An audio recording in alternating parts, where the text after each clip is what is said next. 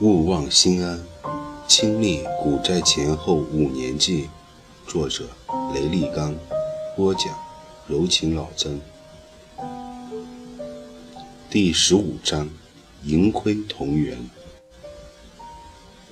坚持和等待，有时候是会开出最绚烂的花朵的。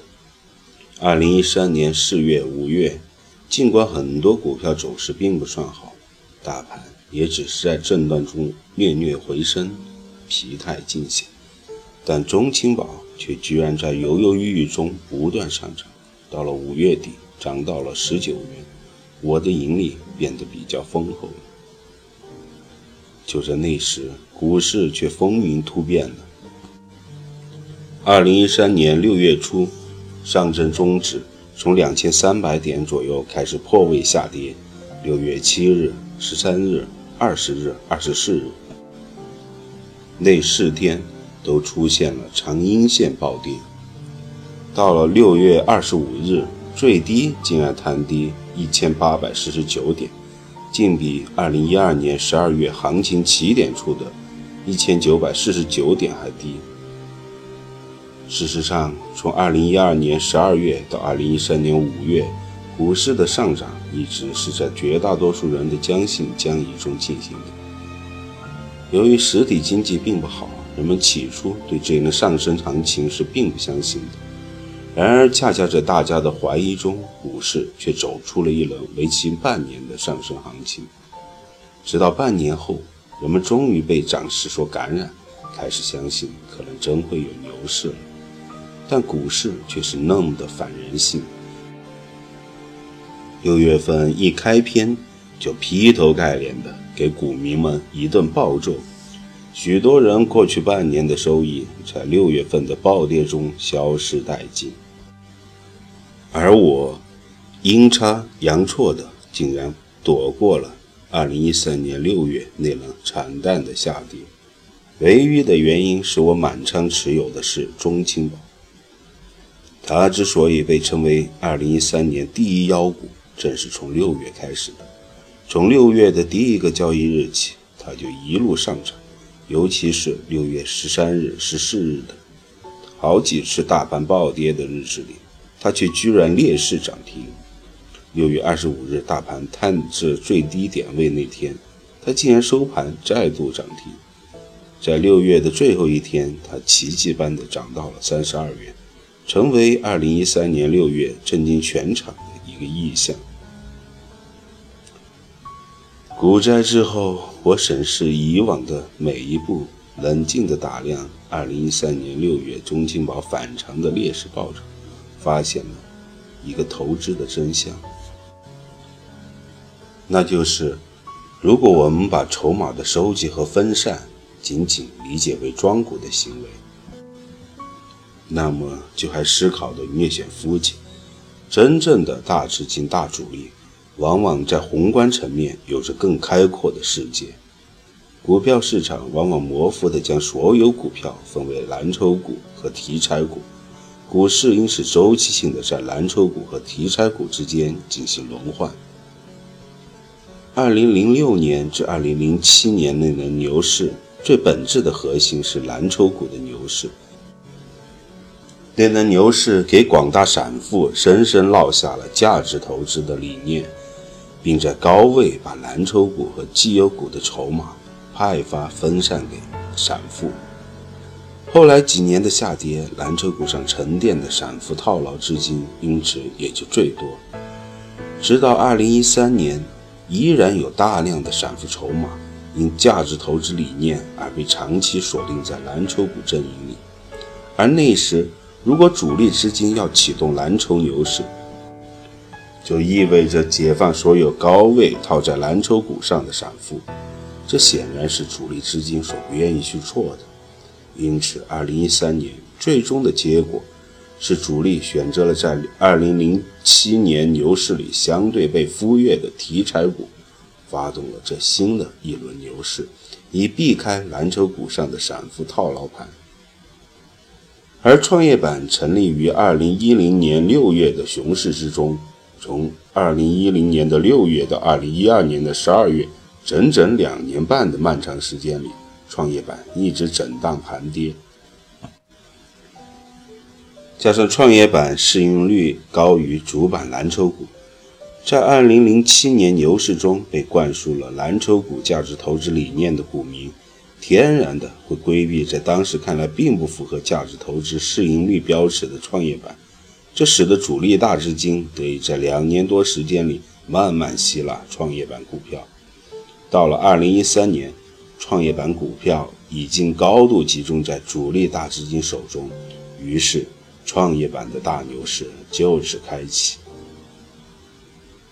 一旦从以上宏观角度去审视股市，就会发现，2013年中青宝在六月的劣势暴涨，并非无厘头，而是创业板崛起的一个信号。2013年六月的暴跌，本质上是大盘蓝筹股的暴跌，而作为创业板代表之一的中青宝，它的上涨。暗示着创业板将在主板之上进入结构性的大牛市，一个创业板的超级牛市就此开始了。有人说，中国经济的高速发展已经终结，正在进入一个平庸的时代。然而，谁敢说这一定是个平庸的时代呢？这是一个正在裂变中的时代。这是一个传统改良、冲突、和谐、武力、暴力同时横冲直撞的时代。这是一个毒牛奶、地沟油、毒胶丸与世界最大的奢侈品消费市场同时并存的时代。这样的时代不可能平庸，总会有奇迹会野蛮生长。但也正是在这样激烈碰撞的时代里，多少人的命运被扭曲。多少人的梦想被颠覆？看看我们身边人的命运吧，他们的性格和时代的车轮一起，组成了我们每个人各自的命运。对有的人来说，这是最好的时代；对有的人来说，这是最坏的时代。有人在舍身取义，有人在中饱私囊，有人在匍匐前行，有人在消极躲避。有人在努力经营，有人在含沙射影，有人在下乡支教，有人在积极移民，有人在沉默忍受，有人在暴力泄愤。这是一个何其混乱又何其精彩的时代！对应于现实的紊乱与精彩，作为现实世界的一面镜子，中国的资本市场，尤其是股市。必然也呈现出紊乱却又极度精彩刺激的剧情。正因为如此，在自2012年12月以来的这轮杠杆股市里，才会涌现出中青宝、特列 A 等层出不穷的妖股，才会裂变出一个又一个落差巨大的财富故事。然而，所有这些差异，所有这些好坏，所有这些题材。所有这些传奇，当时代的风潮如龙卷风般席卷而去之后，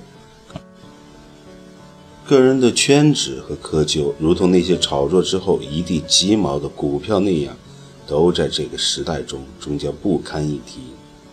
每个人和每只股票一样，被嵌进时代的命运中，是悲歌也好，是史诗也好，风起云涌，终有尽时。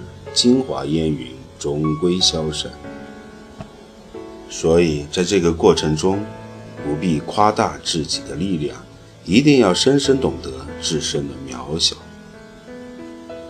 我的最大失误就是夸大了自己的能力，我只是那只被时代的狂风卷上了天空的猪，而我却自以为自己长出了翅膀。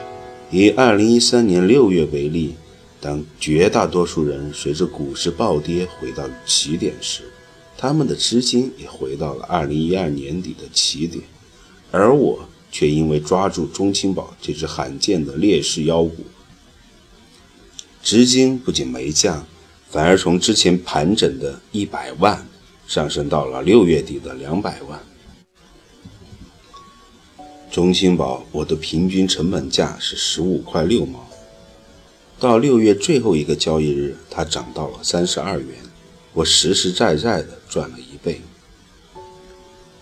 这种在众人亏损时我却狂赚的经历，助长了我的嚣张和傲慢。我真的以为自己已经远超常人，忘记了自己的平凡。而且正是这段经历，给我在二零一五年股灾里的失败，深深埋下了最初的种子。由于二零一三年六月股市狂跌时，我所选择的股票是狂涨的，这使我在之后的每次股市指数下跌时，都毫无畏惧感。而事实上，在那之后，包括二零一四年的几次大跌中，我即使有所损失，不久后也总能反败为胜。劣势持有强牛股，成为我对抗每次下跌的法宝。而且给我带来了丰厚的盈利。如果没有股灾那样千股连续多日跌停的前无古人现象，我本来很可能利用这个模式继续让资产奔跑。然而股灾却终于来了，让我的一切戛然而止。许久之后，我才终于发现。原来从中青宝的劣势成功开始，我已经注定了股灾中的惨烈。所谓盈亏同源，从来都是如此。